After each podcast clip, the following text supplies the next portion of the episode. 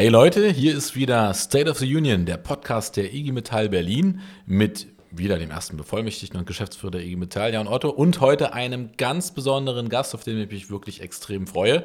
Wir haben heute niemand Geringeren als den Hauptkassierer der IG Metall, geschäftsführendes Vorstandsmitglied Jürgen Kerner da. Jürgen, grüß dich. Hallo, hallo Jan, hallo an alle zusammen. Ich freue mich wirklich, dass es heute geklappt hat, dass wir diesen Podcast machen können. Wir wollen ein bisschen über dich reden als Person, äh, über dich als Mensch, aber Ganz zu Anfang steht, glaube ich, die spannende Frage.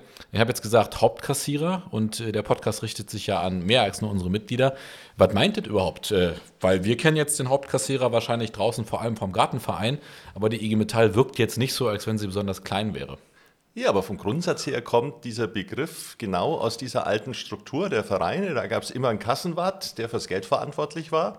Äh, und so ist es heute. Und das ist ein alter, ehrwürdiger Begriff. Manche würden immer sagen, hm, lass uns doch heute äh, da Finanzvorstand oder CFO draus machen. Würde ich ungern so machen, weil die Tradition schon auch die ist, dass man Finanzentscheidungen gegen den Kassenwart und gegen den Hauptkassierer nicht fällen kann. Und in normalen Unternehmen kann ein Vorstand sehr wohl äh, seine Sachen treiben und der andere muss dann bezahlen. Bei uns ist es so, unser Chef kann im Endeffekt politische Aktionen machen, aber wie die politischen Aktionen ausgestaltet sind, da braucht er letztendlich den Hauptkassierer dazu. Und äh, jetzt haben wir ein paar Euro mehr auf der Seite als ein Gartenbauverein oder ein Sportverein, äh, weil wir wollen ja auch am Schluss arbeitskampffähig sein ja, und wollen auch im Endeffekt Zukunft gestalten können. Und äh, früher war es so, dass auch bei den Gewerkschaften man gesagt hat, der Hauptkassierer ist der, der dann wirklich auch das Geld zählt, verwaltet, all diese Themen. Das wäre jetzt auf der Bundesebene irgendwie vermessen, ja, sondern mein Job ist, dass ich den Experten, die es bei uns gibt, für die Finanzbuchhaltung, für die Vermögensanlage, dass ich denen politisch den Rücken frei halte und mit denen im Austausch bin. Ich habe die politische Verantwortung, aber ich kann allen versichern, ich bin nicht der, der am Schluss die Vermögensanlage macht. Da gibt es richtig gute Experten, auch bei der Metall. Also du hast doch keinen Geldspeicher, in dem du einmal die Woche wie Dagobert Duck eintauchst, sondern du bist quasi eher der Herr der Verfahren, wenn man so will. Ja, das ist der einzige Nachteil an dem Job, weil natürlich jeder immer denkt, bei Hauptkassierer irgendwo hat er dann doch ein Michele, dass er entweder ein paar Goldbahnen hat oder irgendwo ein bisschen was was, wo man zählen kann. Als ich in der Geschäftsstelle war, war im Endeffekt meine Währung immer die Neuaufnahmenscheine, die ich dann am Abend mal bei der Kollegin aus der Schublade geholt habe und immer mal so gezählt habe. In Frankfurt ist das alles nur noch virtuell. Das ist schon, wenn ich ehrlich bin, frustrierend, ja, wenn man sowohl die Mitgliedszahlen, aber auch die Finanzzahlen bloß virtuell sieht. Ab und zu so ein kleiner Geldspeicher wäre zwar dekadent, aber hätte auch was. Ja? Wärst du mit einverstanden? Ähm, wir kommen gleich nochmal zu, du hast schon ein paar Sachen gesagt, ähm, dass du auch mal an der Geschäftsstelle warst, äh, darüber reden wir gleich noch. Ähm, und kannst du vielleicht nochmal erklären, jetzt bist du der Hauptkassierer, äh, also da hört man ja schon raus, es gibt eine Hauptkasse, du hast aber auch gerade nochmal über die Region gesprochen. Kannst du das mal kurz ins Verhältnis setzen, weil die IG Metall ja nach außen noch immer als sehr stark, als ähm, auch autonom gilt, ne? also basisdemokratisch, aber auch hierarchisch. Ähm, wie, wie verhält sich das? Also wie steht denn die Hauptkasse da im Verhältnis zu den, äh, zu den äh, Geschäftsstellen? Letztendlich ist so, wir haben rund 150 Geschäftsstellen, die autonom sind. Das heißt, äh, sie haben eigenes Geld und eigenes Budget und können damit natürlich im Endeffekt eigene Schwerpunkte setzen, können Personal einstellen, können Aktivitäten machen, können sich kleine oder große Büros leisten. Ja. Ähm, und es ist so, dass ein Teil der Mitgliedseinnahmen geht für die, zu den Geschäftsstellen und der andere Teil geht letztendlich in die Hauptkasse. Und über die Hauptkasse wird alles andere finanziert, was oberhalb der örtlichen Arbeit ist. Also unsere Bildungsstätten werden damit finanziert, aber auch die Bildungsarbeit in den Regionen. Äh, wir finanzieren die Bezirksleitungen, wo wir klassischer Tarifpolitik und solche Themen vorantreiben. Und äh, auf der Vorstandsebene ist es die Vorstandsverwaltung, aber auch zentrale Aufgaben, wie zum Beispiel die Personalabteilung ist bei uns zentral, aber auch zum Beispiel sowas wie Jubilargeschenke, die wir bundesweit letztendlich organisieren, wird dann auch über den Vorstand finanziert. Das macht man nicht 150 Mal in der Fläche. Das ist so die, die Aufteilung. Und äh, ich sage jetzt mal, jede Geschäftsstelle hat auch einen kleinen Teil von Rücklagen, aber eigentlich ist der Sinn von Geschäftsstellen nicht, dass man sich da ein Vermögen aufbaut. Die Vermögensverwaltung des, der IG Metall, unseres Gewerkschaftsgeldes, erfolgt wieder eigentlich auf zentraler Ebene, letztendlich bei Spezialisten bei uns äh, in der eigenen Einheit. Und wenn man jetzt mal so als, äh, ich sag mal, als Unkenntlicher fragen würde, ähm, wenn, wenn die IG Metall morgen den Geldfluss versiegen lassen würde, wir hätten keine Einnahmen mehr, könnten wir noch ein bisschen überleben oder müssten wir dann sofort zum Arbeitsamt? Nein, das ist ja die Hauptaufgabe von, äh, von dem Hauptkassierer, ähm, dass er sicherstellt, äh, dass eine IG Metall immer handlungsfähig ist. Und handlungsfähig heißt für uns, Wir müssen in der Lage sein, mindestens ein bis zwei große Flächenstreiks auch durchstehen zu können. Äh, um mal ein Gefühl zu kriegen, der letzte große Flächenstreik, das ist zwar jetzt schon lang her, das waren nur D-Mark-Zeiten, das waren aber 500 Millionen. Äh, wenn man das alles hochrechnet, kann man quasi sagen, zur alten Währung wären es jetzt im Endeffekt äh, Euros. Ja? Wir reden nicht über das Vermögen, das wir haben, aber wichtig ist, dass alle wissen, wir sind in der Lage dazu und das ist, glaube ich, auch gut begründet, auch in der heutigen Zeit, dass wir das Netz ja transparent machen, wie groß das Vermögen ist, äh, weil dann sind wir auch nicht ausrechenbar. Und äh, natürlich gehört da auch mit dazu, wir müssen auch unsere Pensionen für unsere eigenen Leute auch finanzieren, das läuft auch übers Vermögen. Ja? Äh, und wir machen auch Zukunftsthemen wie unsere Erschließungsprojekte, die finanzieren wir ja teilweise auch aus dem Vermögen mit. Ich kenne besonders gute Erschließer, die später Bevollmächtigte wurden, aber das nur an anderer Stelle.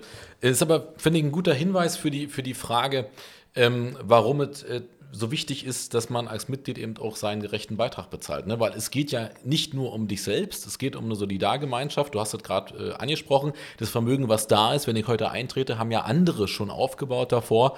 Ähm, und ich glaube, das muss man auch verstehen, weil wenn man in einen Vollstreik geht, was ja immer unser letztes Mittel ist, dann heißt es nicht weniger, als dass wir dann als Einzige sagen können, okay, wir heben den Arbeitsvertrag auf. Also normalerweise Arbeit gegen Geld. Wenn ich das mache als Beschäftigter, dann bin ich meinen Job los. Wenn ich das mache und die IG Metall ruft auf, dann zahlt die IG Metall mir Streikgeld. Naja, und das ist natürlich gerade, wenn der Streik länger dauert, auch nicht allzu wenig. So, das finde ich also einen wichtigen Hinweis. Jetzt hast du ähm, schon angedeutet, du kommst aus der Geschäftsstelle. Ich will gleich schon mal sagen, weil wir auch äh, Zuhörer haben aus vielen verschiedenen Branchen hier, ob es äh, beim Bereich Siemens ist, äh, Bahn, ähm, aber auch aus der Digitalbranche. Ähm, man sieht dich ja durchaus öfter, also auch in der Vergangenheit haben wir viele Sachen zusammen gemacht. Wir waren aktiv beim, äh, sehr aktiv sogar beim Thema Siemens. Wir waren sehr aktiv beim Thema Bahnbranche. Also du bist ja, du bist ja nicht nur Kassierer, sondern du bist ja jemand, der auch einen unglaublichen äh, ähm, Einfluss und Handlungsspielraum hat in den Branchen, was uns auch oft zur Hilfe kam, will ich auch klar und deutlich sagen. Aber bevor wir darüber nochmal sprechen, wir fangen jetzt vorne an. Du bist äh, am, du hast ja bald Geburtstag, am 22. Januar 1969 im wunderschönen Augsburg geboren, wahrscheinlich eine äh, nach wie vor schöne Stadt für dich. Äh, und du bist verheiratet und hast zwei Kinder. Genau. Das stimmt erstmal. Ja, stimmt alles. So, wir wollen jetzt wissen, ob die Kinder, äh, zwei Töchter, zwei Jungs. Das sind zwei Töchter und die eine ist inzwischen Mama. Das heißt jetzt andersrum, ich bin seit ein paar Monaten auch Opa. Herzlichen. Äh, aber man wacht da genauso am nächsten Tag auf und fühlt sich auch nicht älter. Das Schöne ist ganz einfach, dass man weiß, äh, man hat jetzt ein Enkelkind und wenn es mal schreit, kann man es zur Mutter geben und hat dann wieder seine Ruhe. ja, okay, also darauf freue ich mich auch. Also erstmal, äh, wir wissen alle, äh, dass die, die zwei Töchter haben, das ist natürlich fantastisch, ne? die können am meisten. Ich habe auch zwei Töchter. Ähm, und du bist verheiratet äh, schon die ganze Zeit mit derselben Frau? Ja, und äh, da bin ich meinen Gewerkschaftsgrundsätzen äh, treu geblieben. Wir haben früher im Jugendbereich ganz viele Seminare gemacht und da gab es immer einen Grundsatz bei den Jugendreferenten, dass Teilnehmerinnen für die Thema tabu sind. Ja? Diesen Grundsatz habe ich einmal gebrochen und seitdem bin ich mit meiner Daniela zusammen und auch verheiratet. Also du hast dann gesagt, da musst du aber auch dabei bleiben. Da muss man konsequent bleiben, ja. Okay. Da, da würde mich ja mal interessieren, wie, wie, wie, wie die dich beschreiben würde mit Blick auch auf deinen Job und ob du dann auch sozusagen trotzdem präsent bist, weil ich kann mir vorstellen, dass du oft ähm, äh, auch wenn du zu Hause bist, trotzdem natürlich Sachen mit dir mitträgst. Wobei ich auch sagen muss, aus unseren persönlichen Gesprächen äh, ist meine Erfahrung, dass du, Lubik, ganz gut dich selbst erden kannst. Ne? Also äh, auch weißt, wann, wann mal gut ist. Ja, und deswegen ist zum Beispiel für mich auch klar, ich pendel nach wie vor seit über zehn Jahren von Augsburg nach, nach Frankfurt. Macht einfach Sinn, weil ich bin nie mehr als zwei Tage in Frankfurt. Äh, bin dann unterwegs, äh, dann wird es auch keinen Sinn machen, umzuziehen. Und auf der anderen Seite zu Hause habe ich halt einfach nur ein ehrliches Umfeld. In Frankfurt, wenn du Vorstandsmitglied bist, das ist eine Scheinwelt, du triffst keinen normalen Menschen äh, und jeder ist nett zu dir. Ja? Und in meinem Umfeld zu Hause, da muss ich genauso den Müll rausbringen und schwöre den Gartengrill an wie die Nachbarn und dann gibt es mal ein Bier am Gartenzaun. Das geht in so einer Scheinwelt alles nicht. Und von dem her ist so eine Erdung ganz gut, wo man nicht der Hauptkassierer ist, sondern einfach der Nachbar finde ich einen guten Hinweis. Ähm, äh, Hermann Spieß, der mittlerweile im Ruhestand ist, hat mal zu mir gesagt, egal äh, wie toll du bist als Bevollmächtigter zu Hause, bringst du trotzdem den Müll raus. Und das deckt sich ja mit dem, was du jetzt gesagt hast. Du hast in äh, Augsburg, nachdem du die Schule beendet hast, ähm, dann erstmal eine klassische Ausbildung gemacht. Und zwar bei einem uns nicht ganz unbekannten Betrieb. Genau, ich habe eine Ausbildung zum Informationselektroniker gemacht oder eigentlich zum Nachrichtengerätemechaniker, dann Informationselektroniker. Damals gab es ja eine Stufenausbildung und man musste nach zwei Jahren eine Prüfung machen und dann war die Frage, darf man weitermachen? Äh, war der erste Baustelle und äh, ja, war dann im Endeffekt äh, Auszubildender dort und war während der Ausbildung dann auch Jugendvertreter. Und du hast ja zum Siemens eigentlich am Ende auch nie einen Kontakt verloren. Ne? Also du bist ja auch heute, das muss man glaube ich allen sagen, ähm, äh, auch zuständig für die Branche, äh, bist glaube ich auch im Aufsichtsrat äh, bei Siemens äh, und auch da kann man auch, übrigens auch auf der Webseite IG Metall Berlin, aber auch bei der IG Metall Ostsachsen verfolgen, haben wir ja die ein oder andere äh, Story mittlerweile durch. Wie hat sich denn so deine persönliche Beziehung zum Siemens verändert? Also äh, würdest du auch sagen, man hört ja manchmal von den Leuten, dass sie sagen, naja, Früher gab es so was wie, wie so ein Siemens Spirit und wir hatten das Gefühl, wir sind eine Familie. Äh, und heute ist das, ist das also spürst du das auch? Äh, ist das anders oder würdest du sagen, nee, es haben sich eher, eher andere Parameter verändert? Es hat sich viel verändert, aber so, so eine Grund-DNA in so einem Konzern bleibt. Ja? Und wenn man natürlich aus so einem Unternehmen kommt, hat man eine gewisse Verbindung, glaube ich. Ähm, was ich positiv wahrnehme, als ich Jugendvertreter war und Betriebsrat, da hätte es nie Vorstände von Siemens gegeben, die das Wort IG Metall in den Mund genommen hätten. Damals mhm. gab es eine eigene Gewerkschaft äh, bei Siemens, die ja. hieß AOB und eigentlich war nur das Ziel, die IG Metall rauszuhalten. Ich habe das lange nicht verstanden, weil an meinem Standort gab es die gar nicht. Äh, bei mir gab es aber den stellvertretenden Gesamtbetriebsratsvorsitzenden und der hat zu mir immer gesagt, Jürgen, mach dir keinen Kopf, die treten bei uns nicht an. Und natürlich gab es da hinter den Kulissen Absprachen. Ja? Und das finde ich, das haben wir jetzt inzwischen wirklich geschafft. Äh, es ist nicht so, dass wir die entscheidende Kraft als IG Metall bei Siemens sind. Aber inzwischen sind wir bei Siemens akzeptiert. Vorstände trauen sich auch den Namen IG Metall auszusprechen im Sinne von, ja, wir können Partner sein, wir können aber auch Widerstand organisieren. Ähm, und was, glaube ich, immer spürbar war, ist dieser Veränderungsprozess. Ich habe damals gelernt und gearbeitet im größten Computerwerk Europas, ähm, als Siemens nur Großrechner und PCs baut hat. Und wir haben eigentlich relativ arrogant diskutiert, wir sind die Zukunft und die alte Industrie in Augsburg wird verschwinden. Nüchtern muss man sagen, die PC-Werke sind verschwunden und die alte mhm. Industrie, sei es eine MAN oder sei es im Endeffekt eine MBB, die heißen jetzt anders, aber die gibt es alle noch mit anderen Strukturen, aber die gibt es. Und von dem her war damals schon Siemens ein Konzern, der sich unheimlich verändert hat. Das ist heute nur der Fall. Aber wie gesagt, was ich positiv sehe, ist, wir haben es geschafft, dass das Thema IG Metall in diesem Unternehmen inzwischen die Rolle spielt, die sie aus meiner Sicht spielen muss. Und da haben wir nur Luft nach oben und vor allem auch in Berlin, ja. Da haben wir überall Luft nach oben, vor allem in Berlin. Und auf der anderen Seite, glaube ich, ähm, ist vielleicht das auch die Antwort, wenn der Siemens Spirit oder wie auch immer man den nennt, äh, Stück für Stück verschwindet, dann ist es vielleicht erst recht an der Zeit, dass wir da reingehen äh, und dann sagen, okay, ähm, was wir euch bieten können, ist eine Perspektive, wenn ihr euch mit uns zusammentut und organisiert. Und ich bin da auch sehr froh, dass wir in Berlin noch äh, bei der Huttenstraße bei Siemens Energy es geschafft haben, im letzten Jahr wirklich gut zuzulegen bei den Mitgliedern. Es wäre immer besser, wenn es mehr ist. Aber es braucht offensichtlich für den einen oder anderen zu verstehen, dass es ohne IG Metall nicht mehr geht. Da arbeiten wir dran. Ich finde, wenn man auf deinen Lebenslauf ähm, schaut, äh, relativ spannend. Also, will mich mit dir nicht vergleichen, aber so ein bisschen ist der Werdegang ähnlich. Wir liegen roundabout äh, 11, 12 Jahre auseinander. Ähm, ich habe ja bei der Bahn äh, gelernt, also auch bei einem äh, Konzern, wo diese DNA, von der du sprichst, natürlich spürbar war. Ja. Ähm, und dann warst du, ähm, ähnlich wie ich, auch ähm, Jugend- und Auszubildendenvertreter. Äh, und warst dann Vorsitzender der Gesamtjugendvertretung und dann auch eine Gemeinsamkeit. Ähm, äh, ich war auch Betriebsratsvorsitzender und du warst, du warst sogar komplett freigestellt und Vertrauenskörperleiter bei der Siemens AG. Also ja, interessanter Werdegang. Und dann kommt noch dazu, dann bist du ungefähr zeitgleich mit mir. Ich glaube, ich war ein Jahr jünger im Jahr 2004. Also ich bin nicht 2004, sondern später. Aber in 2004 bist du mit äh, knapp 35 Jahren bevollmächtigt. Und was sehr jung ist eigentlich für die, also heute ja immer noch, ne, ja. sozusagen. Ähm, ich bin jetzt 41, äh, sieht natürlich nicht so aus, wie wir alle wissen. Ähm, du auch nicht wie äh, so alt wie du bist. Wir sagen die Zahl hier nicht. Ähm, wie, wie, wie war das für dich? Wie, wie hast du das damals erlebt? Äh, war, war da eher, ähm, also ist das gut vorbereitet worden und wurde dann auch gut akzeptiert oder musstest du dir das ein oder andere Mal auch anhören, naja, ist ja noch ein bisschen jung, die Haare sind noch nicht ordnungsgemäß grau oder noch zu voll. Wie war da deine Erfahrung? Würde mich auch persönlich mal interessieren. Ich muss gestehen, das würde ich rückblickend sagen, es waren ganz, ganz viele äh, Zufälle und äh, auch Möglichkeiten, wo man dann natürlich sagen muss, okay, wenn die Tür offen ist, dann geh auch durch. Aber es war weitaus weniger ein Plan, als man manchmal dann im Nachhinein vermutet.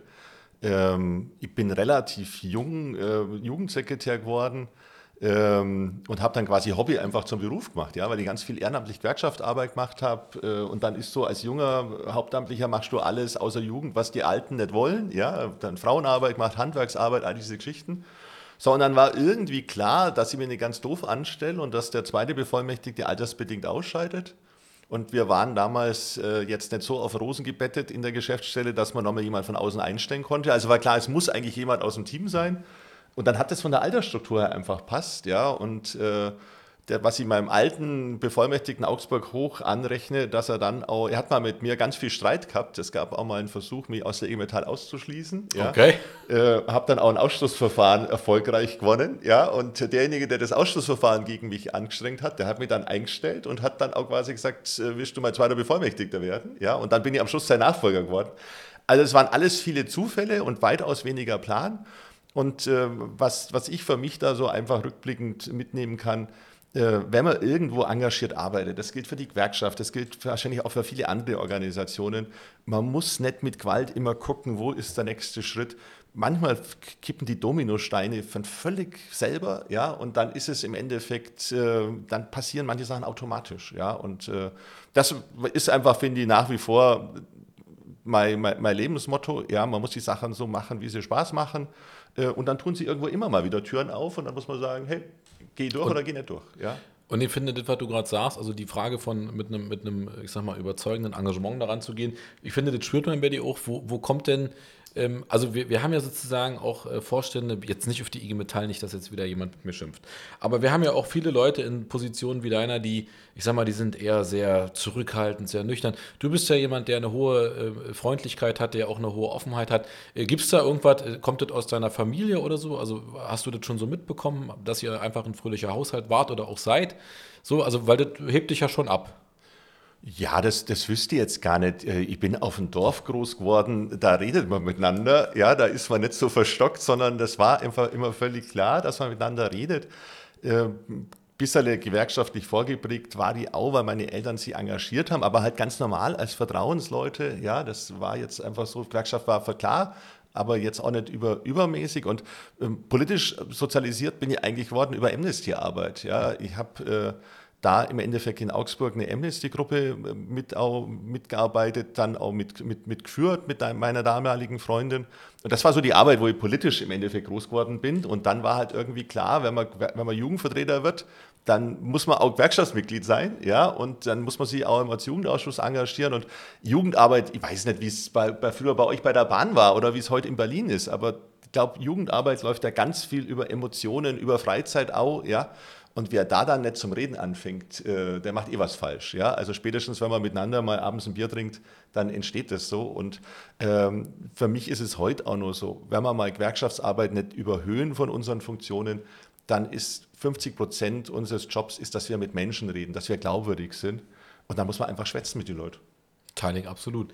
Wir wollen noch mal kurz zur Amnesty zurückkommen. Du ähm, kannst vielleicht mal kurz sagen, was ihr da gemacht habt und worum ging es? Jetzt, äh, was wir jetzt bei der IG Metall machen, momentan? Nee, nee kurz, mal, damals? kurz mal damals. Also, was war damals deine. deine äh, die, die Hauptarbeit von, von, von örtlichen Amnesty-Gruppen ist, ähm, dass jede Amnesty-Gruppe eine gewisse Anzahl von Fällen betreut. Das heißt, wo Menschen im Endeffekt zu Unrecht äh, inhaftiert sind oder verschwunden sind oder äh, letztendlich äh, Repressalien ausgesetzt sind. Und man versucht dann Briefe zu schreiben, man versucht Öffentlichkeit zu organisieren äh, oder auch Spenden zu sammeln. Ähm, und ähm, das war halt für mich so, ein, so, eine, so, eine, Geschichte, wo man einfach gemerkt hat, es geht viel, vielen Leuten viel dreckiger als uns. Ja, wir können uns hinstellen auf die Straße und können sagen, was uns stinkt, was uns ärgert. In anderen Ländern verschwindest du oder wirst umbracht. Und äh, da glaube ich, ist es wichtig, dass es so eine Organisation wie Amnesty gibt, äh, die eigentlich mit ganz bodenständiger Arbeit versucht, Transparenz zu erzeugen, nämlich dass ganz viele Menschen Briefe schreiben. Heute kann man das per Internet machen, ja, gibt ja ganz viele Sachen, da muss man bloß noch ein paar Klicks machen. Ähm, aber auch trotzdem, ja, äh, wenn jemand auf der Welt weiß, dass andere drauf gucken, was macht da jemand in so einem Regierungsapparat, ja, es hat auch immer wieder Erfolge. Aber ich finde einen total spannenden ähm, Ansatz. Also ich versuche jetzt mal sozusagen mich als Hobbypsychologe. Dein Ansatz ist offensichtlich ein ähm, anthroposophischer, also ein menschenfreundlicher Ansatz.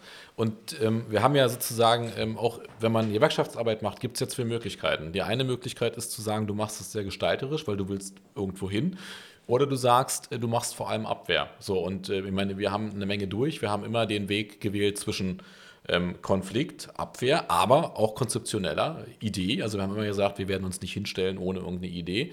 Und also mein Versuch ist sozusagen, dir zu unterstellen, dass das daherkommt, weil ich habe einen ähnlichen Ansatz der, im Umgang mit Menschen. Ich finde auch, ähm, dass diese Frage, wie wir miteinander umgehen, die entscheidende ist. Ja? Und es geht ja auch bei Gewerkschaften nicht so sehr darum, etwas zu verhindern, es geht ja darum, etwas zum Entstehen zu bringen. Genau, also ja? gestalten, ja, mit den ja. Leuten was machen, ja. Und äh, das ist, glaube ich, völlig unabhängig, ob es jetzt äh, eine Gewerkschaft ist, es ist eine Lebenseinstellung. Ja, ja? Ich bin absolut. ja auch nicht der, der sagt, ich weiß immer, das, was der richtige Weg ist. Ja? Ich stolper in viele Themen nach wie vor, auch in Aufsichtsräten und anderen äh, Bereichen rein, indem ich da auf meinen Bauch mich verlasse. Und wenn man dann das Bauchgefühl mit anderen teilt, ja, und wenn man dann nicht abgehoben rüberkommt, dann kriegt man schon, glaube ich, sehr schnell ein Feedback, ob die Leute sagen, kann Sinn machen, geh mal mit, äh, oder da ist er jetzt völlig quer unterwegs, das ist eine Kopfgeburt, das klappt nicht. Ja? Aber ich glaube, das ist auch ein Teil der Wahrheit, die man einfach aussprechen muss. Ähm, es geht ja nicht darum, in der Funktion wie deiner oder auch als Bevollmächtigter ständig alles zu wissen. Es geht darum, sich auch die Expertise zu holen. Äh, auch ein bisschen äh, zu fühlen, worum geht es jetzt, ne? was, was bewegt die Leute ähm, und nicht den Eindruck zu erwecken, dass man jetzt qua Wahlamt äh, irgendwie genial ist, weil das ist nun mal nicht so. Wir sind halt am Ende, äh, wir haben unsere Berufe, wir haben uns sicherlich auch weitergebildet, aber wir können nicht alles wissen. Ich finde, wenn man auf die IG Metall guckt ähm, und weil du gerade sagst, Amnesty damals, wollen wir auch nochmal zu heute kommen, wie, wie sieht die Arbeit aus? Ich finde, wir haben als IG Metall ja auch im Rahmen der ähm, Flüchtlingskrise doch einiges bewegt. Du bist da nach wie vor sehr, sehr aktiv. Ähm, es gibt ja äh, mittlerweile da auch ein paar Institutionen, in Frankfurt unter anderem. Ich würde da gerne drei äh, Minuten mal mit dir drüber reden. Vielleicht sagst du einfach mal, was machen wir konkret als IG Metall in dem Bereich gerade? Also ich glaube, wir sind da wirklich gut unterwegs. Früher hat die IG Metall immer, wenn der große Gewerkschaftstag war, also unser Bundeskongress, einen Check an Amnesty überreicht. Und dann war der Punkt, wo wir gesagt haben, mein Geld ist immer wichtig, ja, aber das kann doch nicht allein sein. Und äh, Amnesty kümmert sich auch traditionell um verfolgte Gewerkschafterinnen und Gewerkschafter. Mhm. Und wir haben dann überlegt, können wir denn nicht auch wieder innerhalb der, der Gewerkschaften, der IG Metall und auch mit, mit anderen Leuten aus anderen Gewerkschaften äh, das Thema verfolgte Gewerkschafter wieder äh, angehen, weil so eine Gruppe gab es nicht mehr aktuell bei Amnesty. Das ist uns gelungen. Es gibt eine kleine Gruppe von Leuten, die teilweise bei IG Metall beschäftigt sind, teilweise die ehrenamtlich unterwegs sind, die sich jetzt damit engagieren. Und da machen wir genau das Gleiche. Wir versuchen verfolgte Gewerkschafter aus dieser Anonymität rauszuholen, indem wir sagen, hey, das ist Hubermeier Müller und der lebt da und da und da ist das und das passiert. Ja, also das, glaube ich, funktioniert wirklich richtig gut. Ich bin auch stolz, dass wir so kleine Pflänzchen haben. Äh, und das andere ist, äh, wenn es um das Thema geht, Unterstützung von Geflüchteten, war immer die Überlegung, wir können nicht nur formulieren und fordern, was muss die Politik machen und wie muss sich die Gesellschaft verhalten. Äh, wir haben in Frankfurt beim Vorstand und da arbeiten halt 400, 500 Menschen, da kann man auch ein bisschen mehr mal ausprobieren. Wir haben da eine Anlaufstelle für Geflüchtete die letztendlich über uns finanziert wird, wo wir wirklich auch während Corona immer offen waren, wo die Kolleginnen und Kollegen Anlaufstelle sind. Am Anfang war einmal die Idee für berufliche Fragen, dass was anerkannt wird, so ein beruflicher Abschluss oder so. In der Realität geht es da um ganz, ganz viele Sachen. Da kommen Leute zu uns, die im Endeffekt Schwierigkeiten mit den Ämtern haben oder die Schwierigkeiten haben, weil sie kein Geld mehr haben, aus der Wohnung fliegen, all diese Themen. Und wir haben da inzwischen auch einen Förderverein gegründet, weil viele Sachen kann der Hauptkassierer mitfinanzieren, aber manche Sachen wird es dann auch für den Hauptkassierer schwierig, wenn es nicht sein eigenes Geld ist. Deswegen haben wir einen Förderverein gegründet, der dann manche Sachen auch noch mit zusätzlich bezahlen kann. Und das ist auch, finde ich, ganz praktisch gelebte Solidarität mit Menschen aus anderen Regionen. Äh, und äh, wenn man den Leuten dann in die Augen sieht, wenn man unten im Laden ist und die einfach merkt, wenn man merkt, dass die glücklich sind, dass es jemand gibt, der ihnen hilft, ja, und äh, da bin ich eigentlich, wenn ich ehrlich bin, unheimlich stolz auf uns und ganz viele aus dem Haus der IG Metall in Frankfurt, egal welche Funktion, unterstützen diese Einrichtung entweder mit Spenden oder mit Engagement, dass, dass wir helfen, Sprachkurse, alles solche Sachen. Und das findet ganz niederschwellig statt, ja, und das zeigt einfach, dass wir eine coole Organisation sind mit coolen Menschen äh, und dass wir auch links und rechts was machen können. Ja. Ja, ich gucke da mal jetzt zu Zietkinder zu unserem lieben Jugendfreund Jakob. Da müssen wir darüber nachdenken, ob wir da nicht in Berlin uns auch mal ein bisschen mehr engagieren, weil ich finde ja auch den Vergleich spannend. Wenn wir Tarifverträge machen, geht es ja auch darum, dass wir Leute nicht im negativen, sondern im positiven Sinne gleich machen. Also, dass wir sagen, deine Tätigkeit muss vergleichbar sein und entsprechend musst du entlohnt werden. Und darum geht es ja auch bei Menschenrechten. Also zu sagen, es, es kann kein Nachteil sein, weil du Gewerkschafter bist in Brasilien oder wo auch immer. Aber es ist ja oft so, du wirst in anderen Ländern verfolgt. Und ich finde, das ist, glaube ich, auch nochmal wichtig für die Frage, wo stehen wir als Gewerkschaften? Ähm, wir können nicht alles machen, aber das ist etwas, dem wir uns annehmen müssen, weil auch wir, also wir jetzt beide nicht, wir sind dafür zu jung, aber auch früher unsere Vorgänger ja mal verfolgt wurden. Ja. Ne? Also es war eben nicht, heute kannst du als Hauptkassierer oder Chef der IG Metall Berlin äh, erhobenen Hauptes durch, die, durch, die, durch den Wald gehen. Das ging früher nicht, ja, sondern da warst du im Zweifel auch Verfolgter. Und ich glaube, das muss man sich auch immer wieder in Erinnerung rufen, wenn man ähm, auf die Zukunft der Gewerkschaften schaut. Es ist eben leider vieles mittlerweile selbstverständlich, aber man muss klar haben, es wird nicht immer so bleiben. Jürgen, ich würde gerne, bevor, vielleicht hast du ja auch noch spannende Fragen an die IG Metall Berlin, dann darfst du sie stellen, aber ich würde vorher nochmal mit dir schauen auf die Branchenarbeit. Ähm, und auch da verfolgst du ja einen Ansatz, und ähm, das haben wir auch beide oft gemacht und versuchen es auch heute noch. Der heißt, ähm, es gibt einmal natürlich die betrieblichen äh, Kontexte, in denen wir uns bewegen, aber ähm, du versuchst ja auch sehr viel auf politischer Ebene äh, zu steuern. Ne? Gerade wenn wir das Thema Bahn nehmen, wo wir wissen, wir haben große Probleme in der Auftragsvergabe, äh, weil wir eben immer weniger Produktionskapazitäten haben, äh, Vergaben oft dann auch ins Ausland erfolgen ähm, oder auch bei der Energiewirtschaft, wo du ja auch sehr engagiert bist. Ähm, ich will jetzt gar keine konkrete 1 zu 1 Frage stellen, aber ich würde dich gerne fragen, ähm, du bist da als Hauptkassierer jemand, der da sehr engagiert ist. Und ähm, ich finde das ausgesprochen gut, unsere Kollegen natürlich auch. Was hat denn dich dazu bewegt, diesen Weg so zu gehen? Ich glaube, das ist einfach die, die Erfahrung aus der betrieblichen Arbeit von mir. Äh, letztendlich ist so die Macht, ich sage es mal ganz offen, die Macht als IG Metall oder als Gewerkschafter im Betrieb, die hat man, wenn man Kolleginnen und Kollegen hat, die sie mit engagieren. Es gibt aber Themen, da kannst du deinen dein Chef nur so quälen, weil er hat überhaupt keine Gestaltungsmöglichkeit. Ja? Das ist in den großen Konzernen, fallen die Entscheidungen auf Unternehmensebene. Es gibt aber auch im Endeffekt Branchen, da legt die Politik die Rahmenbedingungen fest. Und wenn wir dann nicht mit der Politik reden, dann läuft unsere Macht, unsere Gestaltungsfähigkeit auch ins Leere. Und äh, deswegen brauchen wir das, wenn ihr die Bahnindustrie nehmt oder wenn ihr die Luftfahrtindustrie nehmt. Ja, wir sind gerade im Riesenclinch äh, mit, äh, mit Airbus, kurz vor dem Arbeitskampf. Da brauche ich auch die Politik, weil es gibt keine Branche, die wird so sehr mit öffentlichen Subventionen unterstützt wie die Luftfahrtindustrie. Und wenn dann auch mal eine Politik Richtung Toulouse sagt äh, zu Airbus, äh, Jungs, jetzt ist aber mal gut, ja, dann hat das noch einen anderen äh, Stellenwert, weil das auch der Geldgeber mit ist, ja. Und äh, bei der Politik übrigens ist es das, das Gleiche wie in den Unternehmen du gehst, du triffst zum ersten Mal einen Staatssekretär oder einen Minister und wenn der nicht im Hinterkopf weiß, dass du für eine Organisation sprichst, die über zwei Millionen Mitglieder hat, dann trinkt er mit dir einen Kaffee und danach vergisst er, dass wenn du da warst. Ja? Wenn, wenn der aber weiß, du kommst als Stellvertreter von, von vielen tausenden Beschäftigten, dann nehmen die dich anders wahr. Und das ist immer so was, was ich auch in der Politik, wie gesagt, wahrnehme. Ähm, die Politik weiß ganz genau, wer was gestalten kann. Ja? Und da meinen die nicht uns als Person, sondern die nehmen uns stellvertretend für ganz viele engagierte Betriebsräte, Vertrauensleute.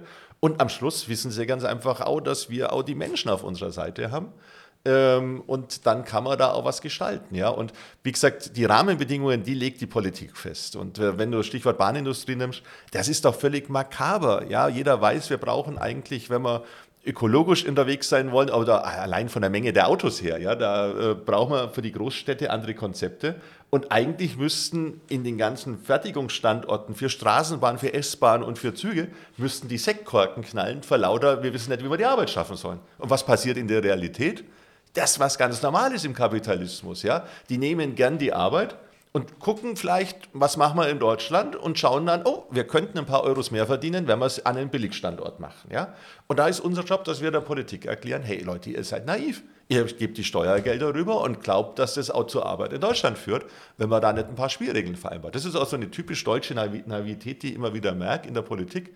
In anderen Ländern ist es ganz anders. Und jetzt wissen wir auch, dass auch Arbeit in anderen Ländern entstehen muss. Wir können nicht die Schotten dicht machen. Wir leben ja auch vom Export. Aber wir sind da schon oft grottennaiv in der Politik und glauben, äh, wenn ich das Geld einem deutschen Unternehmen gebe, dass das dann automatisch zur Beschäftigung in, in Deutschland führt. Äh, solange man da einen Euro mehr verdienen kann, wenn man es woanders hinschiebt, neigen manche Chefs dazu. Und da ist politischer Dialog wichtig, ja. Und äh, das macht auch Spaß, ja. Ja, und ich glaube, wenn wir bei unserem Podcast ja auch immer wieder nochmal erklären wollen, warum tritt man eigentlich der IG Metall bei, dann sind wir ja auch hier äh, in der Frage von Verteilung. Also, äh, es geht ja darum, auch mit Industrie- und Branchenpolitik den Boden zu bereiten, dass entsprechende Gelder auch umgelenkt werden in die richtige Richtung. Es geht am Ende auch um die Frage von Wertschöpfung vor Ort, lokale Wertschöpfung, ja, erweiterte Wertschöpfung und auch um die Frage von ähm, Lieferketten. Also wie weit werden denn auch bestimmte Produkte äh, transportiert, weil wir am Ende, wenn wir dekarbonisieren wollen, oft diesen Bereich gar nicht so sehr im Blick haben. Deswegen finde ich, ähm, deswegen habe ich dich gefragt, das muss man, glaube ich, auch mal zusammenbringen. Es ist quasi kein, kein reiner Selbstzweck, dass, dass wir diese Politik betreiben, sondern sie kommt unseren Mitgliedern zugute. Und deswegen geht es ja gar nicht so sehr immer darum einzutreten, wenn du den Konflikt hast, sondern es geht darum auch, wenn du so willst, Prävention zu betreiben, vorzubeugen in die Zukunft. Weil ein, die einzige Konstante, wenn es um Arbeitnehmerrechte geht äh, oder eben auch um industriepolitische äh, Basis, sind nun mal wir. Die Parteien wechseln äh, und selbst wenn sie bestimmte Farben haben, wechseln sie da auch manchmal ihre eigene Haltung. Ich will da niemanden kritisieren, aber da haben wir ja mit allen Parteien unterschiedliche Sachen erlebt. Wir werden jetzt auch mal schauen, wie die Bundesregierung sich gerade im Bereich auch der Grünen und der Sozen aufstellt zu der Frage, denn wer A sagt, muss auch B sagen. Wir werden Klimaschutz ja nicht hinbekommen ohne vernünftige Bahnindustrie. Und auch die Energiewirtschaft, die immer wieder unter Druck ist, muss in diesem Land ausgebaut werden. Und da ist mir sozusagen wichtig nochmal an unsere Hörerinnen und Hörer. Auch darum geht es. Auch dafür werde ich Mitglied einer IG Metall und gebe damit, hast du ja treffend gesagt, ähm, nicht das Mandat, weil es Jürgen Kerner ist oder Jan Otto, sondern es geht darum, der Organisation das Mandat zu geben. Und du gehst mit diesem Wissen äh, dann in die Politik und dann hört man dir eben doch anders zu. Absolut. Wir kommen quasi langsam zum Schluss. Ich habe aus der Regie die ein oder andere Anweisung bekommen. Das heißt, bevor ich dir jetzt noch ein paar private Fragen stellen werde, wir wollen noch ein bisschen erfahren schon über den Menschen. Jürgen Kerner, hast du eine Frage an die IG Metall Berlin, an die Jugend der IG Metall Berlin, die ja den Podcast hier begleitet? Oder sagst du, nein, du hast so viele tolle Sachen gesehen, du findest uns einfach nur schau, frag mich doch weiter. Nee, wird natürlich die Gelegenheit nutzen und ich würde wirklich den Ball gern an, die, an das Thema Jugend spielen, weil ich äh, nach wie vor fest überzeugt bin, dass eine gute Jugendarbeit eine Basis ist, damit wir auch immer wieder gute Leute nachkriegen und dass wir das nachschieben können. Und gerade in den großen Ballungszentren und in so Zentralen wie Berlin tun wir uns ja oft schwer, weil die Angebote für Jugendliche natürlich gigantisch sind. Ja? Und da einfach die Frage, äh, habt ihr jetzt einen Bevollmächtigten, der ein offenes Ohr für die Jugend hat und der das Thema auch nach vorne schiebt? Jetzt ist die Gelegenheit. Oh Gott. Ich werde das Mikrofon rübergeben. Äh, ja, Premiere sozusagen. Huch, das hatten wir jetzt auch noch nicht. Äh, mache sehr viel in der Jugend hier in Berlin und ähm, ich würde dir tatsächlich dazu, äh, Jürgen, die letzte Folge ans Herz legen. Vielleicht hörst du mal rein. Also Jan ähm, hat äh, das, glaube ich, ganz treffend auf den Punkt gebracht mit, ähm, er stattet Leute, die wie wir ähm, als Jugend das schon als Auftrag sehen, halt auch die Mitglieder gewinnen und die Zukunft der Organisation zu gestalten und auch das Jetzt der Organisation zu gestalten mit ähm, fast allem aus, was wir brauchen. Ähm, er, also wir, ähm, ich glaube, das Bild war, wir steigen äh, zu dir in den Zug und äh, es geht volle Kraft voraus und du machst die Bremsen aus. Das muss man wissen. Ähm, und das ist, glaube ich, ziemlich gut auch der Stil, den wir in der Jugend gerne fahren. Von daher äh, passt es und ich freue mich äh, auf die nächsten hoffentlich vielen Jahre mit Jan. Danke, sehr schön. Okay, hatten wir jetzt wirklich noch nicht, aber okay, wunderbar, immer für eine Überraschung gut. Ja, ich bin in meinem Bahnbild geblieben und in der Tat, unser Bild war, äh, war ja mal Lokführer, äh, der Zug fährt mit voller Kraft und alle, die mitfahren, müssen eins wissen, die Bremsen, die sind einfach raus. Brauchen wir nicht, weil wir wollen nach vorne. Und wir wollen so schnell wie möglich nach vorne. Okay, gut, jetzt bin ich äh, nicht aus dem Konzept, aber positiv überrascht. Ähm, hast du noch eine Frage? Sonst bin ich jetzt wieder dran. Ja, weil du gerade Lokführer sagst, ja. ja. Äh, sag mal, eigentlich gehen bei mir bei, bei dem Wort Lokführer immer alle Warnlampen auf, ja. Oh. Äh, weil das ist ja eigentlich, Entschuldigung, wenn ich das so offen sage, äh, teilweise eine Ego-Truppe inzwischen geworden mit einer, ja. mit einer eigenen äh, Organisation, denn, glaube ich, der Rest äh, in dem Bahnbereich völlig egal ist. Das haben wir ja in manchen Splitterbereichen, dass es da so diese Standevertretung gibt. Ja. Äh, was, was, was ist denn das, wo du sagen würdest, da ist was grundsätzlich mal schiefgelaufen in deiner, bei deinen Kumpels, äh, dass die sich jetzt alle da im Endeffekt also. falsch organisieren? Ich proklamiere, das wird der meistgehörte Podcast. Also, ähm, erstmal sind nicht alle Lokführer in der äh, Gewerkschaft, von der du sprichst. Und ähm, ich war da nie drin, wäre da auch nie reingegangen und ich kenne auch viele, die dieselbe Haltung hatten. Mhm. Weil äh, wir haben immer gesagt, wenn wir so eine Stärke haben, dass wir eben so viel lahmlegen können, dann nutzen wir die solidarisch und zwar ja. für alle. Äh, zumal man dazu sagen muss, der Lokführer ähm, ist ja da immer sehr arrogant, aber er vergisst eins, er kann ja nur fahren, wenn die Infrastruktur passt, er kann ja nur fahren, wenn er gute Züge hat ähm, und wenn der Fahrdienstleiter das Signal nicht auf grün schaltet, dann fährt er sowieso nicht. Ja. Ähm, ich glaube, wenn man darüber redet, dann ist das abendfüllend, das gab im Bereich der Bahn ja drei Gewerkschaften, mittlerweile nur noch zwei. Ähm, und es gab ja auch noch die Spaltung damals zwischen Angestellten und mhm. Arbeitern, ja, wo, was wir im Übrigen, finde ich auch richtig gut, äh, das haben wir lange überwunden als IG Metall, diese Diskussion. Wir sind da ein sehr solidarischer Haufen, der sehr klar hat, dass die unterschiedlichen Funktionen sich aber alle bedingen. Und deswegen, ich weiß nicht, ob was schiefgelaufen ist, ähm, ich glaube einfach, dass man an irgendeiner Stelle so, so falsch abgebogen ist. Man kann ja nicht abbiegen als Lokführer, man kann ja quasi nur fahren, wie die Weichen sind. Ähm, und dann Mühe hat zusammenzukommen. Mein Gefühl ist aber, und wenn das jetzt sozusagen die GDL hört, also ähm, habe mir mit der GDL, als ich bei der Gewerkschaft der Eisenbahner war, viele Kämpfe geliefert, auch aus, also ähnlich wie heute, war noch nie zurückhaltend. Ähm, dann sage ich sehr gerne, ich glaube, dass die Zeit ähm, dieser Truppe irgendwann gezählt wird äh, und sie glaube, ich glaube, sie werden äh, auch irgendwann zusammenkommen wieder. Es wird passieren, weil die auch da die Herausforderungen ja wirklich enorm sind. So. Ja.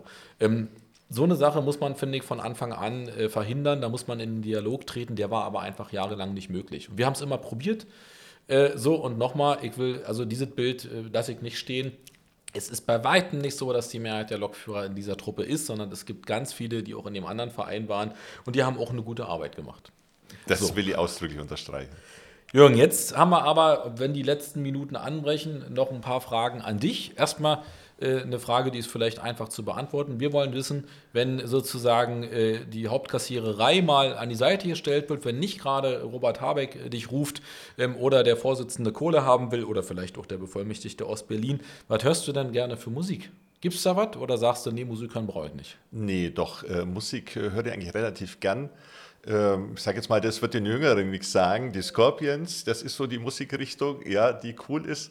Äh, meine Tochter geht da inzwischen mit, aber nicht wegen, nicht wegen den Scorpions, sondern weil die, weil die Vorgruppe, die es damals gab, die es da zu einer Zeit gab, so äh, gut ist, das ist so Beyond the Black. Äh, das ist so ein bisschen die Richtung von ja. den Scorpions, bloß deutlich jünger. Das ist so mein Musikgeschmack. Ja, aber da ist doch uns der Jürgen schon sympathisch, die die aufmerksamen Zuhörer wissen, dass der Chef der IG Metall Berlin dem Heavy Metal sehr zugetan ist und auch also immer war an der Stelle. Und wat, wat, womit kann man dich begeistern, wenn man dir was zu essen macht? Was ist das Schönste, was das gibt? Also ich glaube, mein großer Vorteil in der Organisation ist, dass alle wissen, wenn man eine gute Gesprächsatmosphäre mit mir haben will, dann ist es immer gut, wenn es was zu essen gibt. Äh, und ich sage, ist der Ruf erst ruiniert, ja. lebt es da eh gänzlich ungeniert. Okay. Das heißt, ich brauche kein kompliziertes Essen, aber ein gutes Essen und äh, dann ist man mit mir eigentlich schon gut unterwegs. Und ich koche auch zu Hause am Wochenende inzwischen relativ gern mit meiner, mit meiner Partnerin und dann gibt es halt die erste Flasche Wein zum Kochen. Rot oder weiß? Je nachdem, was es gibt. Je nachdem, was es gibt. Also Grüße gehen jetzt schon mal raus an mein äh, liebes Vorzimmer. Ihr hört, äh, bin nicht der Einzige, der immer sagt, ohne Essen ist alles nichts. Es gibt noch andere Leute, die diesen Kurs fahren. Okay, und kommt man überhaupt noch zum Lesen als Hauptkassierer? Ja, doch äh, im, im, im Urlaub äh, wirklich so und äh, unterm Jahr sammle ich immer, wenn ich in Bücher, in Buchhandlungen bin, am Bahnhof stehe oder so, sammle ich Bücher und dann werden die gelesen und am liebsten oder auch nicht. Krimis. am liebsten Krimis? Ja. ja. ja auch, auch, sehr harte Krimis, also so Dean Koons oder Stephen King oder davor noch die Stufe, also wo Nee, also es ist ganz unterschiedlich. Was, äh, was äh, mir traditionell gut gefällt, das sind die, die nordischen Krimis. Die mhm. sind ja auch relativ, sag ich jetzt mal, straight unterwegs oft, ja. Ähm, aber auch, es gibt äh, auch Krimis, die, die sind, sag jetzt mal, meine Frau würde sagen, nicht so brutal, ja, äh, softer, wenn sie gut geschrieben sind, macht das genauso Spaß, ja. Äh, was allerdings nervig ist, wenn man nur unter der Woche immer fünf Seiten liest und dann einschläft und dann wieder quasi vorne anfangen muss, dass man weiß, um was es geht. Aber deswegen in der Urlaubszeit. Kann ich gut nachvollziehen. Dann kommen wir noch zu einem, zu einem nicht schweren Thema. Ähm, es hat mal ein, ähm, äh, ein junger und engagierter Bevollmächtigter die These in den Raum geworfen, es gäbe eigentlich durchaus die Möglichkeit, dass die IG Metall in den nächsten 10, 15 Jahren ähm, auch drei Millionen Mitglieder hat, wenn sie die neuen Branchen erfolgreich erschließt. Würdest du dem dann sagen, er soll aufhören mit seinem Wein oder er sollte die Trink weiter trinken? Nee, erstens, äh, mit guten Getränken soll man nie aufhören. Äh, und der große Vorteil von uns ist, wenn wir uns trotz allem Druck, den wir oft in einzelnen Betrieben und einzelnen Branchen haben, wenn wir unser Potenzial anschauen, ähm, dann könnten wir sogar mehr als drei Millionen organisieren. Ja? Äh, wichtig ist aber, glaube ich, dass wir nicht nur Utopien formulieren, das gehört schon auch mit dazu, sondern dass wir auch eine konkrete Idee haben, hey, wie kriegen wir das Absolut. hin, dass wir so glaubwürdig sind, dass Menschen sich in dieser tollen Organisation auch wirklich organisieren und mitmachen. Weil dieser Spruch, den wir alle miteinander treffen, ja, wenn es ernst wird, dann komme ich schon und bin dabei. Das dann ist, ist halt wirklich Blödsinn, Entschuldigung, wenn ich so offen sage. Ja. Sondern wenn, dann muss man zuvor im Endeffekt sich engagieren und mitmachen. Äh, und von dem her ist die Zahl nicht utopisch. Es kann klappen. Und dann darfst du sozusagen ganz zum Schluss einen Wunsch äußern. Der muss allerdings, also wir machen zwei Sachen. Der erste Wunsch, der ist komplett äh, frei. Du darfst dir etwas wünschen, was sich ändern soll, was anders wird auf der Welt, egal was. Und der zweite Wunsch, der muss konkret sein. Äh, wir würden gerne wissen, was würdest du dir konkret für die nächsten zwei Jahre wünschen von deiner eigenen Organisation? Was ist da das, was dich am meisten gerade bewegt im Herzen?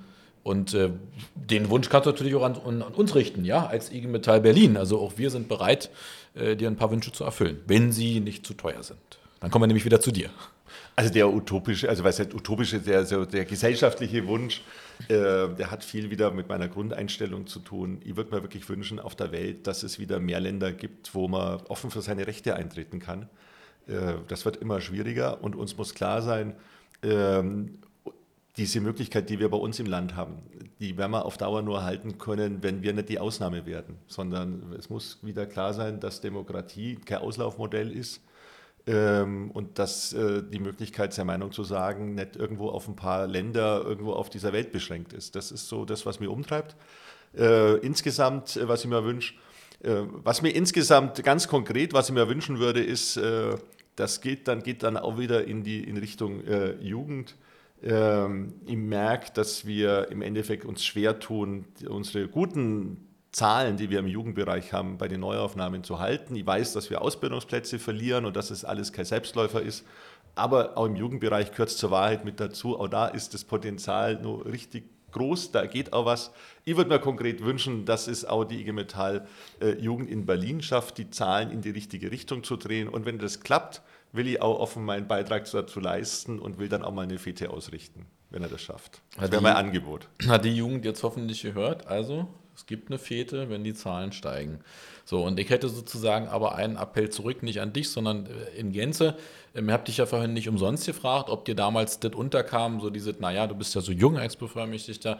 Äh, und ähm, ich kann zumindest auch aus meiner Zeit als Betriebsratsvorsitzender mit 23 wurde ich das äh, berichten, dass dann oft eher so die Haltung war, na mein Gott, nicht? Also du bist ja noch so jung.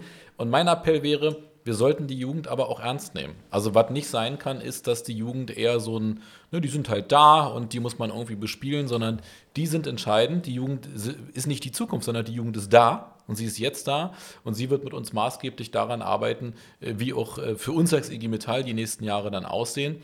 Und das würde ich mir, wenn den jetzt vielleicht auch andere Amtsbrüderinnen, äh, Schwestern hören, die Gender mal doppelt, ähm, dann wäre das, glaube ich, wichtig, dass der Jugend, auch der Jugendsekretär oder die Jugendsekretärin nicht immer den Eindruck hat, die sind halt irgendwie da, sondern das ist ein entscheidender Bereich. Und wichtig ist hier auch zu vernetzen die Frage von Studium, von Dualstudierenden, Auszubildenden. Ähm, und diesem Themenfeld, finde ich, sollten wir auf jeden Fall einen breiten Blick äh, geben. Deswegen, das wäre der Wunsch zurück. Und wir haben jetzt einen Auftrag als Metall Berlin. Die Jugend hat vor allem einen Auftrag. Ich wünsche viel Spaß dabei. Wir unterstützen, wo es geht. Jürgen, mich hat es wirklich enorm gefreut. Es war, wie zu erwarten, ein kurzweiliges Gespräch. Ähm, du kommst nochmal wieder hoffentlich, ähm, jetzt nicht sofort, aber in ein paar Monaten oder in einem Jahr. Dann wollen wir nochmal auf die Branchen auch ein bisschen schauen. Wir haben jetzt viel über dich erfahren als Person. Ich fand es extrem angenehm, äh, teile viele Sachen. Ich hoffe, unsere Zuhörerinnen und Zuhörer auch. Und Sie haben jetzt ein besseres Bild vom Hauptkassierer der IG Metall, der zwar keinen Geldspeicher hat, aber durchaus ein bisschen Vermögen verwalten darf und der dafür sorgt, dass der Laden am Laufen bleibt. Also vielen Dank an dich, ich wünsche dir noch eine schöne Zeit und wir hören uns. Danke zurück. Das war State of the Union, der Podcast der IG Metall Berlin mit Jan Otto und Jürgen Kerner. Macht's gut, Leute, bis zum nächsten Mal. Ciao.